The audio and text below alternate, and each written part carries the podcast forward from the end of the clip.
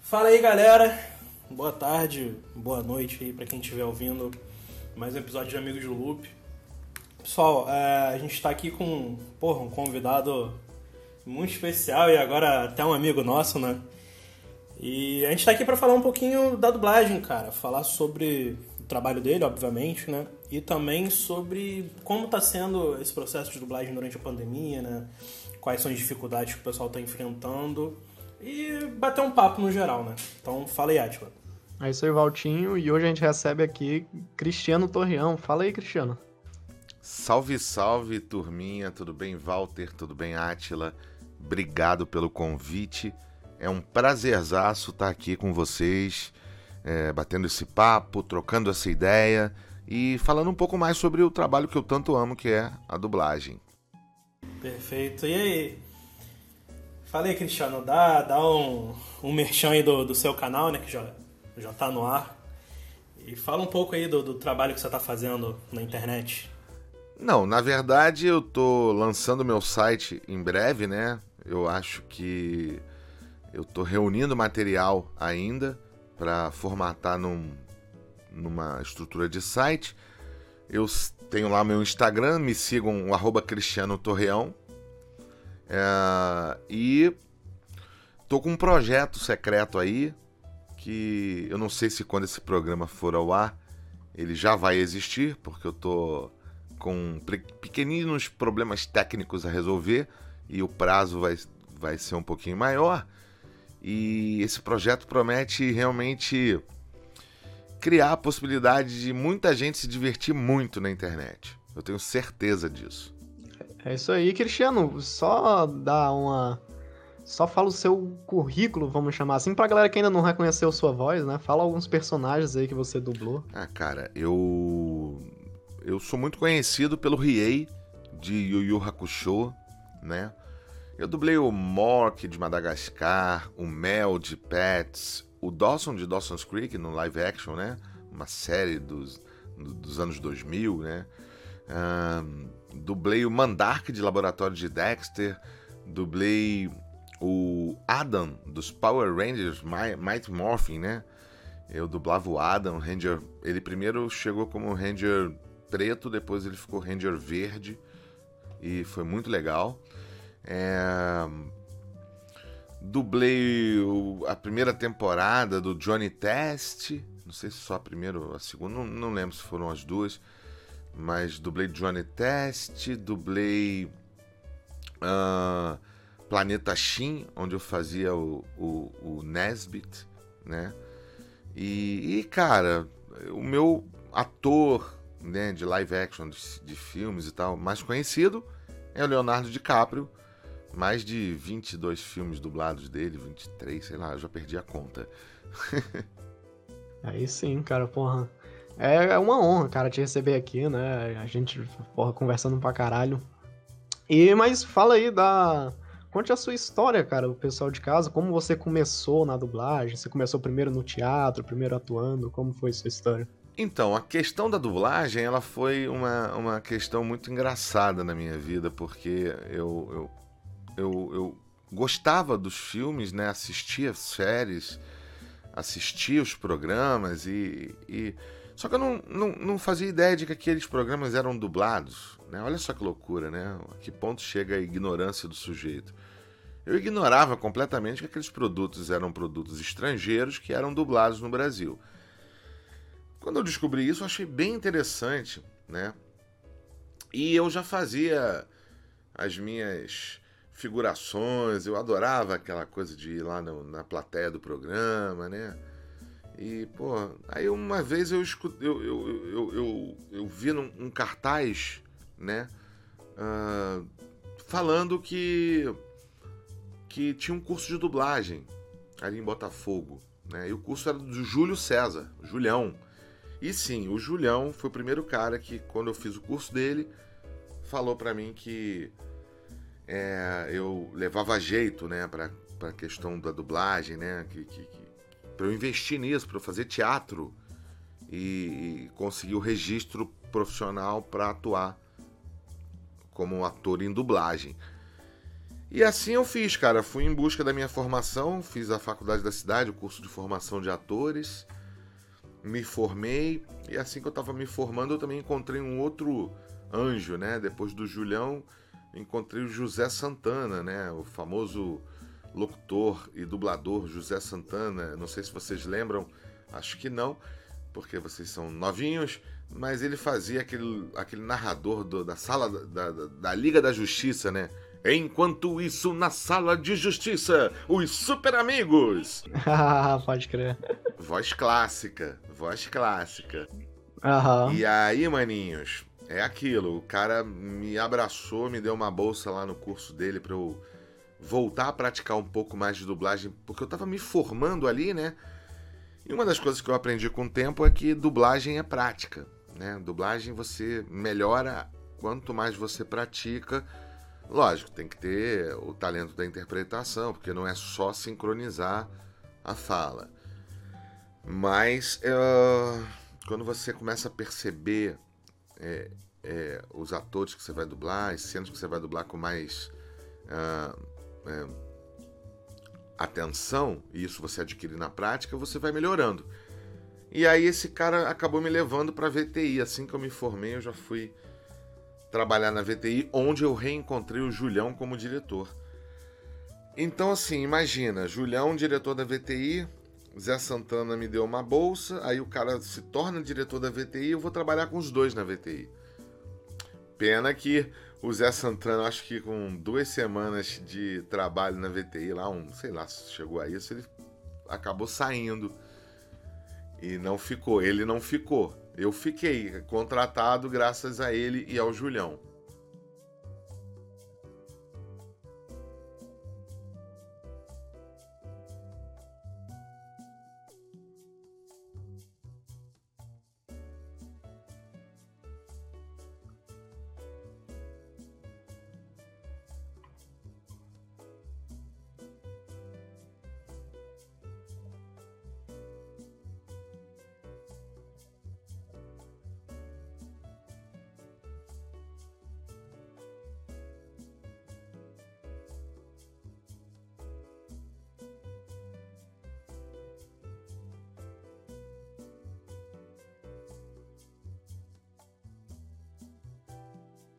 É, é, na vida. É, na vida.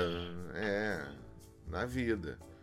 Alguém que enxergue o talento ali e queira acreditar. E aí, mano, às vezes dá certo, às vezes não dá, é isso. Eu acho que deu certo, tô aí há 27 anos. Acha? É porque a gente nunca sabe tudo, mano. Sei lá. Não, sim, sim, com certeza. O cara tem mais tempo de trabalho do que a gente tem de vida, né? Ah, é? É, Não. isso aí. É, Eu tô velho mesmo, meu Jesus. Nada, gente que tá muito novo ainda, saindo da fralda agora. Mas, cara, é, é, é muito bom, galera. Porra, a gente já bate um papo com o Cristiano há um tempo já. Cara, é, é, é uma sensação muito, muito prazerosa a gente poder falar com. Né, aquela frase que todo mundo já falou, né? Com alguém que participou da nossa infância, alguém que teve presente na, na, na nossa vida. Cara, é, é muito bom a gente poder ver esse lado, né? Pelo ponto de vista dele, né? com- Como é o início, né? Por exemplo, a gente tenta fazer um, um modelo de... A gente tem a proposta de, de podcast aqui um pouquinho diferente, né? É, mas as coisas mudaram muito, né? As coisas mudaram bastante, porque você, você pensa o seguinte: primeiro, tecnologia. Né? Naquela época a gente está falando de 1993. Então vamos voltar aí 27 anos no tempo. E aí você encontra um cenário onde a tecnologia era disponibilizada para esse tipo de trabalho era fita. Era fita ainda. Uma TIC, eu lembro. Então, assim, o filme chegava numa beta digital que a máquina para tocar aquela fita, só aquela máquina custava tipo 80 mil dólares. É, uma máquina para tocar uma fita chamada uma Betacam digital era uma fortuna. Não era toda empresa que tinha. A Herbert Richards tinha, a VTI tinha, Mas as menores, para você poder montar um estúdio, você já o primeiro, primeiro investimento. Ah, precisa de uma beta. Lógico que não. Lógico que você tinha empresas que faziam a, a, a chamada transcrição.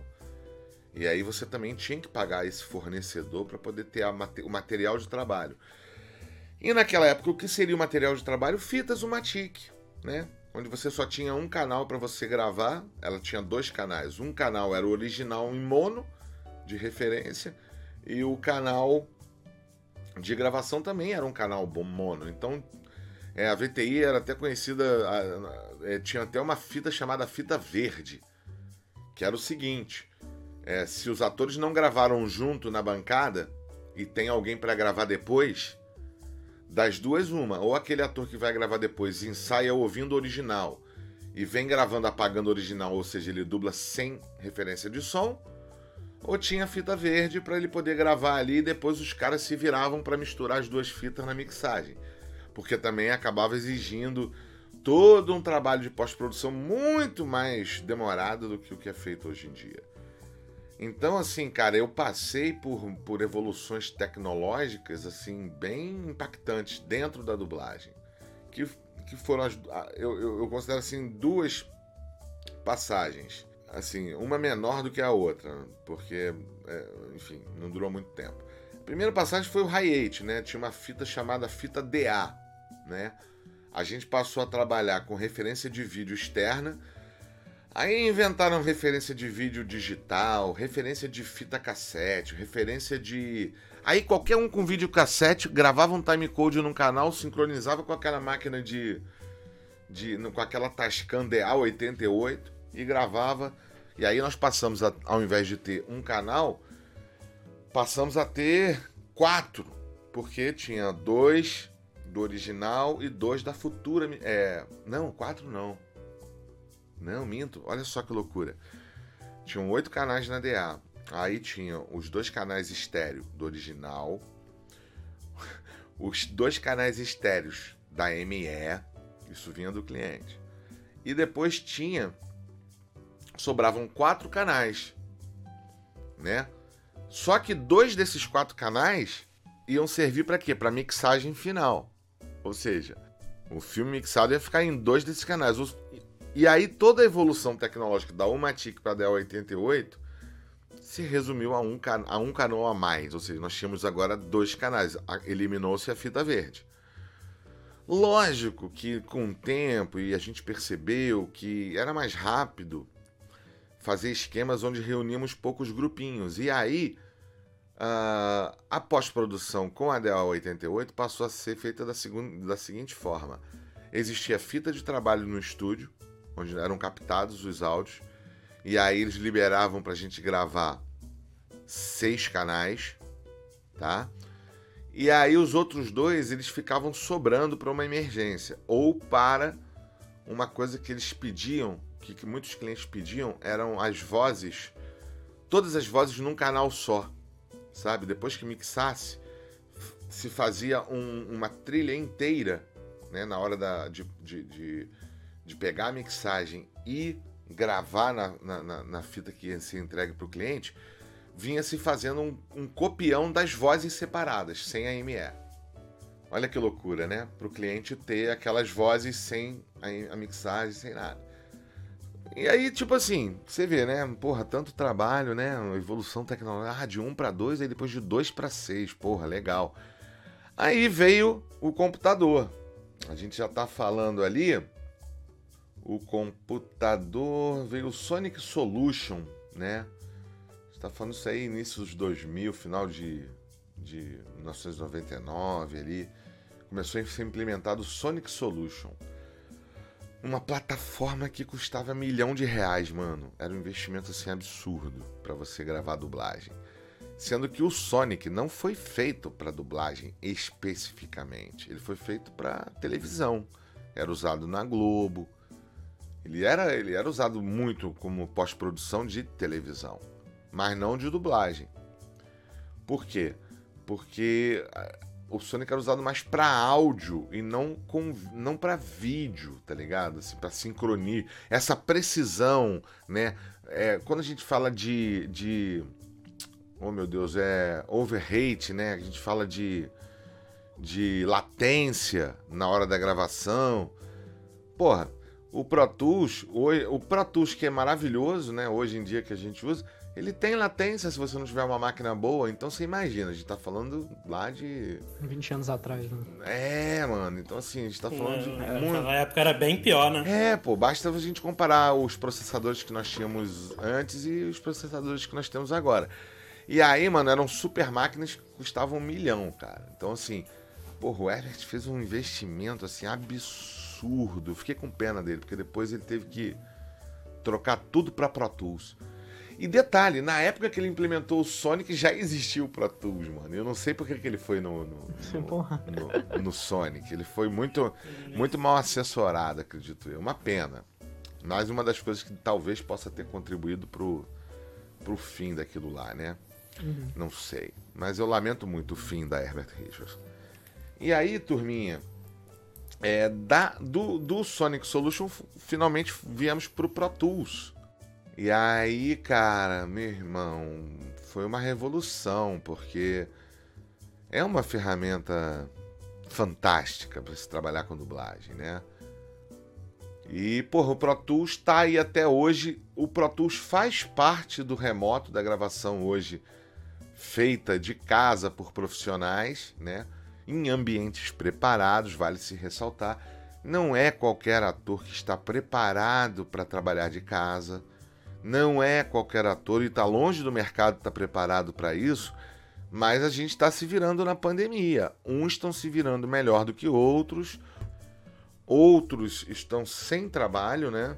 Não estão conseguindo é, é, efetivamente trabalhar de casa porque não estão tendo oportunidade, porque o equipamento deles não atende. E aí estão indo presencialmente, né? Porque chega uma hora que não tem como você ficar sem trabalhar, sem ter o ganha-pão, né? Eu considero pessoas assim extremamente corajosas, eu admiro as pessoas que têm essa coragem nesse momento de pandemia, mas é, eu não tenho essa coragem. Mas espero também, por um outro lado, não ser abandonado, né? Não ser esquecido, né? Saber, saber todo mundo sabendo que eu tenho condições de gravar aqui, né? De, e de fornecer um bom áudio. Então, assim, é isso, cara. Bizarro. Ah, antes da gente encerrar, cara, eu só queria perguntar para ti como foi trabalhar no Yu Yu Hakusho, cara. Como foi todo o trabalho de dublagem? Que, porra, pra, na minha opinião, sem querer puxar saco nem nada, é uma das melhores dublagens brasileiras, cara. Ah, cara. O que fizeram ali em Yu Yu Hakusho foi sensacional, velho. Pô, que legal, Atila, que você gostou, cara. Que bom. Ah, cara, foi um trabalho muito legal, feito lá na Audio News com o Marco Ribeiro, aquela turminha, né? O Duda Ribeiro, Miriam Fischer, Peterson, Zé Luiz, saudoso Zé Luiz. Só gente pesada. É, cara, cara, foi o grande, uhum. foi, foi o grande anime da minha carreira, né? Foi o anime que projetou o uhum. meu nome assim no Brasil inteiro. Já viajei é, o Brasil inteiro quase fazendo eventos, né? Inclusive, quem quiser me contratar por evento é só mandar e-mail no meu www.cristianotorreão.com.br ou pelo Instagram, né? Eu vou, uma hora eu vou responder, pode acreditar. Não é mentira, o Amigos do Loop sabe que eu tô falando a verdade. É, a gente tá de prova. Então, assim, é. E, cara, foi uma honra, mano. É uma honra, é, é foda. Eu digo, o trabalho ficou foda mesmo, a turminha arrebentou. Eu digo todo mundo, não é só meu trabalho, não. Eu tava ali começando e aprendendo. Mas eu, eu confesso a vocês que eu sou orgulhoso desse trabalho e, e acho que comecei com o pé direito aí nos animes. Não, demais, né, cara? E é, é um trabalho que vai fazer o quê? Tá próximo de fazer uns 30 anos que vocês fizeram isso. E. Porra! Não, é, não, tá longe. É quase uma coisa até. Tá longe de tá 30. Longe? Eu, eu tenho 27 de carreira, então tá longe. Não, mas eu tenho até uma pergunta para fazer sobre isso. Porque, cara, a, a, dublagem do, do Yu Yu ela parece que eles tiveram muita liberdade, né, cara? Ela tem muita expressão, né, liberdade? brasileira, coisa que a gente fala até hoje. É, liberdade não. Teve. Não, não foi liberdade não, foi necessidade. É porque os textos na hora da tradução, mano, é tava assim, eu te amo. Aí o cara, aí, porra, só isso pra eu te amo, mano. Lógico, eu não sei quanto é, o que é eu te amo. Não, eu te amo em, em japonês até cabe, que é Aishiteru. É, mas não. Às vezes tinha uma frase, mano, que tinha duas palavras e uma frase enorme, uma sentença enorme em som. Caraca, o que a gente vai botar aqui, mano? Aí os caras começaram a aloprar, mano. Marquinho liberou. Ah! Aí o Marquinho era o primeiro a, a brincar com o Yusuke por causa disso, né? É, eu não tinha muita liberdade porque o Rie era mal-humorado, então ele não tinha muita essa liberdade. Mas, ó, o Coabra do Zé Luiz. O. O. O Yusuke do Marquinho. O do Peterson, que era o Coema do Peterson. Meu irmão, eram os três personagens que mais zoavam. Porque, porra, a, a chupetinha do Peterson ficava lá mexendo, só tinha uma frase. O Peterson ia e botava, ah, tá pensando que o urubu é meu louro? Meu irmão, os caras. os caras se divertiam naquilo. Tem. É que, cara, a gente já gravava separado. Eu queria ter presenciado uma daquelas, alguma daquelas gravações dos outros, né? Porque eu ia me divertir, cara. Eu ia lá de RA, né? Todo. Coabra, seu idiota. Porque as super chamas, para de palhaçada. Eu era, o, eu era o bronquinha da turma, né? Aliás, eu sou meio bronquinha, talvez eu tenha passado no teste por isso. É, então eu era o bronquinha da turma. E aí, mano, eu não, não tinha essa oportunidade de ficar sacaneando, brincando, porque o meu personagem tava lá. Hum. Hum. Só fazia. Hum o tempo inteiro o Riei reclamava. Então, porra, brother. Mas o Rieira, no fundo, no fundo, tinha um bom coração, né? Então, foi muito bom fazer esse trabalho, cara. Obrigado por, por me fazer falar disso de novo. Ah, é, é sempre bom falar porque é muito marcante, cara. Provavelmente a galera que tá ouvindo, né, que é, pegou essa época do Yu Hakusho, porra, é sensacional, cara. Verdade. Muito bom mesmo. Verdade. E o outro trabalho muito bom que a gente acabou nem explanando, nem falando muito, foi o com o Leonardo DiCaprio, né, cara? É, várias cenas muito famosas, como por exemplo a, a, recente, né, do Era Uma Vez em Hollywood, que ele entra lá na van e, e joga o, o, negócio na parede, começa a, a gritar. Como é, cara, interpretar o Leonardo DiCaprio? Porque é um puta de um ator, né, cara? É difícil. É difícil, cara. Dublar é difícil por si, né, dublar. Você ser um ator, saber interpretar, beleza, ir lá no palco, atuar, beleza. Agora, você ter que atuar só com a voz e e pegar todas as pausas, respirações, nuances de interpretação, Sim. tons de voz. Cara, é muito difícil. E, e, ele é um. Ele, ele aumenta ainda mais a minha responsabilidade, né? Porque além da dublagem ser difícil, ele é um cara que compõe personagem muito bem. Ele, cada filme, ele tem um trabalho de composição bastante profundo, interessante e, e, e desafiador né? Se você olha o trabalho dele como Jordan Belfort em O Lobo de Wall Street, você vê um Leonardo DiCaprio extremamente é, articulado, vendedor, persuasivo, né? Um cara perspicaz. E aí ele tinha que ter toda essa articulação na voz. Porque se vocês não venderem essa caneta, ele tinha que ter esse poder de convencimento. E aí o Leonardo compôs aquela personagem. Já o personagem do, do Era Uma Vez em Hollywood, cara, é um cara que é um ator que vive as incertezas dos atores, né? É, em busca dos grandes papéis, né? E a insegurança, e o cara, tu viu? Aquela cena é o cara se cobrando por ter errado o texto, por, né? Então, assim, é, é, é um cara. Se, se martirizando. É. Né? ele não ele já, ele já foge daquela coisa articulada do Jordan Belfort para uma coisa muito mais dramática e profunda. Um peso na interpretação muito mais de. É, é, é, é pro outro lado do que, do, do, que qualquer outra coisa. Você vê que o cara é um outro personagem. E essa, essa, uhum. essa, essa capacidade de ser camaleão é, é desafiante, né? Porque a minha Sim. voz é. A voz dele também ele também se preocupa com. Mano, ele se preocupa com a voz, velho. Se você pegar os filmes no original, mano, ele coloca a voz de modos diferentes, cara. É impressionante. Você pegar uma cena. Eu até dublei agora. Recentemente, um, um, um, um voice-over aí que apareceu uma cena de um filme que eu dublei dele há muito tempo, J. Edgar, que é a história de J. Edgar Hoover. E aí, cara, o Leonardo DiCaprio tava num tribunal lá, mano, e o personagem J. Edgar Hoover, é, ele tinha uma particularidade. Ele era homossexual, mas não era um homossexual assumido naquela época. A gente tá falando de anos 40. Tu tá ligado, mano? Então a- aquilo era um tabu, né? E, e- e, cara, a- você vê a- o o figurino, a maquiagem. Cara, até a maquiagem do Leonardo DiCaprio é diferente. O jeito de falar dele é diferente. As pausas dele são diferentes. Porra, não Sim, preciso dizer tá. nada. Não preciso dizer E nada. um, um outro papel que eu gosto pra caralho dele é o do papel do Django, né? O, eu esqueci o nome que, do personagem. que já é outra coisa. Você, aí vamos pegar. É, não. É, entendeu? Boa, boa. É, Esses dois papéis que a gente citou, botando o Django no meio, a gente fala assim: caralho, mano, que cara é esse, velho? Não, é, e o que ele consegue fazer em Django é um negócio que eu, como fã de cinema, admiro muito quem consegue, que ele consegue ter raiva do personagem, né, cara? É, eu, co- eu consegui ter raiva dele.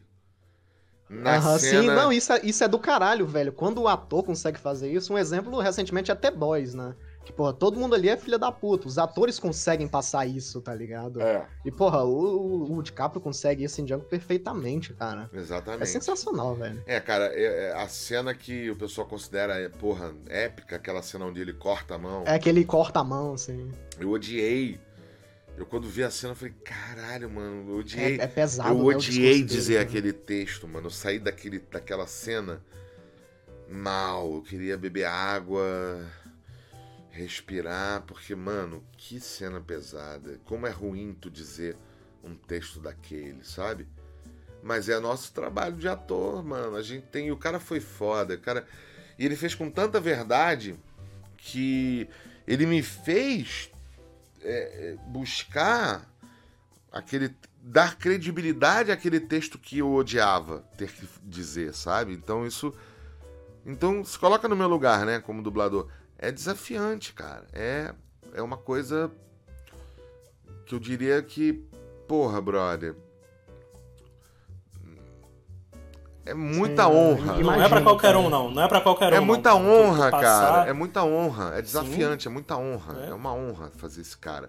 E também eu admiro ele como pessoa, né? E O papel que ele representa é, de vida, o papel que ele representa no mundo, na vida real, né?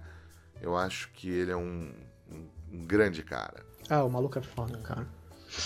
Porra, é, é muito bom tu, tu, tu ver o, o trabalho assim, né? Porque, porra, cara, é, é, é muito difícil de falar, porque você vê o, o trabalho dele, cara, uma- o cara ele é muito versátil, né, cara? E, e você vê ele fora do, do cinema, né? Eu, eu acompanho o trabalho dele fora do cinema. Porra, aquilo ali é uma.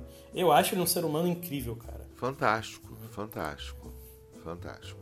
Espetacular. E, e Cristiano, como é que é, é ne- nesses. Aqui eu acho que varia muito de filme pra filme, mas você recebe, falando do DiCaprio, né? Você recebe a imagem toda, você recebe em preto e branco, só a boquinha dele mexendo, como é que é, cara? Ih, cara, eu já dublei até bolinha com a boca assim. É, né? A origem, a origem eu lembro, foi dublado com uma bolinha na boca. Eu só via a boca. E era horrível, porque, é, como eu falei, dublagem é imagem. A gente precisa do olhar do ator pra gente perceber a nuance de voz que a gente tem que, que fazer, né? Qual voz a gente tem que aplicar ali, sacou? É, acaba sendo uma dificuldade dobrada, né? Porque já é difícil do, do- a dublagem em si. Agora imagine quando não tem um olhar, né? Não tem a cena toda. Verdade. Então, galera, acredito que tem, tem alguma mensagem final pra passar pra gente, Cristiano? Alguma coisa que você queira deixar de, de recado pra galera? Pode fazer o merchan do, do, do seu canal, do seu trabalho, está livre aqui pra isso. Entendeu? Pô, tá obrigado. aqui pra apoiar a dublagem mesmo. Pô, cara, obrigado aí pelo espaço de bater esse papo. É, quero que todo mundo que quiser conhecer meu trabalho mais, acesse www.cristianotorreão.com.br. Também me sigam lá no Instagram, arroba Cristiano Torreão. Tô no Facebook também, Cristiano Torreão Oficial. E, e na Twitch, arroba Cristiano Torreão. E em breve eu terei mais novidades. É isso aí, galera, porque o cara não só dubla, não, ele também é um jogador. E vai começar a fazer vários vídeos pra gente aí no futuro, né? Isso aí, mano. Seguir lá também, que Fazer vídeo vê nada, fazer é- vídeo não, né? Fazer, fazer história. Caralho, moleque é foda. Porra, não, eu fico imaginando, cara. ima- ima- Imagina como é que deve ser ver a Twitch dele, cara. Ele transmitindo ali, porra. Às vezes, mano, é, eu acho muito. Eu, te, bom, eu, te, exemplo, eu, tenho que falou- eu tenho que ter cuidado comigo. Tem? É, não, que porra. É, Enfim. é muito bom. Eu acho interessante porque, por exemplo, você trabalha muito com jogo e, e, porra, dá pra ver que você gosta também, né, cara? Sim. Acho que isso dá uma coisinha, dá aquela coisinha ali, aquele toquezinho especial, né, cara? Porra, Com Dá pra certeza. ver que tu tá fazendo aquilo com, com paixão, né? Obviamente que, porra, todos os seus trabalhos são muito bem feitos, né? Do, porra, você é um puta profissional. Obrigado. Mas, porra, quando é jogo, cara, é. Tem, tem aquele especialzinho, né? Quando a gente gosta mesmo. Eu né? amo, eu amo. Porque, por exemplo, se eu, se eu fosse dublador, eu ia odiar fazer novela mexicana. Puta que pariu. Ia ser Porra, cara, você fazer. não sabe que, eu, que Mas- era bom. Eu adorava fazer novela mexicana. Adorava. Nossa, gostava mesmo? Adorava, adoro novela mexicana. Adoro, adoro. Adoro, eu acho legal. eu acho muito legal, cara. Eu acho que. Cara, eu sou ator, mano. Eu acho tudo legal. Eu acho tudo que é produção de arte, tudo que. Tudo é legal. Quanto de empregos aquelas pessoas estavam tendo no México, né? Eu acho do caralho ter novela mexicana. Tem que ter mais, tem que ter mais novela brasileira. Todo mundo tinha que produzir novela, eu acho. Acho que tem que ter trabalho, cultura, programa. Eu acho que tudo é válido. Dublar novela mexicana era engraçado. Era divertido, acredita em mim. Mamãe Agripina, mamãe Agripina. Caralho, fala de Não, Maria do. Bairro, Maria do Bairro. Maria do Barrio soy, Maria do Barrio soy. Sensacional, cara. Porra, galera, então, então acredito que seja isso, né? Porra, é, acompanho o trabalho do Cristiano. Queria agradecer também a participação de todo mundo que está acompanhando o nosso trabalho esse tempo todo. É sempre muito bom ter vocês aqui, todo mundo que manda mensagem pra gente, né? Está começando a construir um público aí. Isso aí. Enfim, trazendo, trazendo né, pautas, porque a, a ideia no início era a gente conversar só bobeira, mas é, é foda, cara. A gente acaba não conseguindo. A gente, porra, já falou com, com várias pessoas que jogam, são deficientes físicos e a dificuldade de se inserir no mercado. A gente tá falando questão de dubladores também. Mas é isso aí, galera. É isso aí. Porra, puta ator, dublador Cristiano. Valeu, galera. Esse foi mais um episódio do Amigos do Loop. Até a próxima. Valeu. Valeu, galera. Tamo junto. Valorizem sempre a dublagem nacional e sigam o Cristiano aí nas redes sociais. Vamos deixar aí todos os links dele na descrição do episódio. A gente se vê na próxima semana com mais um episódio de Amigos do Loop. Valeu. Valeu, turminha. Fala galera, tudo bem? Esse foi mais um episódio do Amigos Loop. E se você está conhecendo o nosso canal agora ou já conhece ele de mais tempo e quer ajudar ele a continuar crescendo cada vez mais, é muito simples, pessoal. É só você pegar o link do nosso canal e compartilhar com seus amigos. E outra coisa, galera, se vocês também quiserem ajudar a gente financeiramente, é, a gente tem um link com o código do PicPay aqui embaixo, um código de 6 dígitos. É só você pegar esse código e digitar na plataforma do PicPay que você vai ter 10 reais de desconto na sua primeira compra. Se você não for utilizar esse valor com, com nenhuma compra e quiser ajudar a, a nossa equipe, é, você pode devolver esse valor pra gente que a gente acaba ganhando em dobro. Entendeu, galera? Então é, é uma ajuda que vocês fazem pra gente e ajuda o nosso canal a crescer cada vez mais. Então é isso aí. Muito obrigado e até o próximo episódio de Amigos do Loop. Valeu!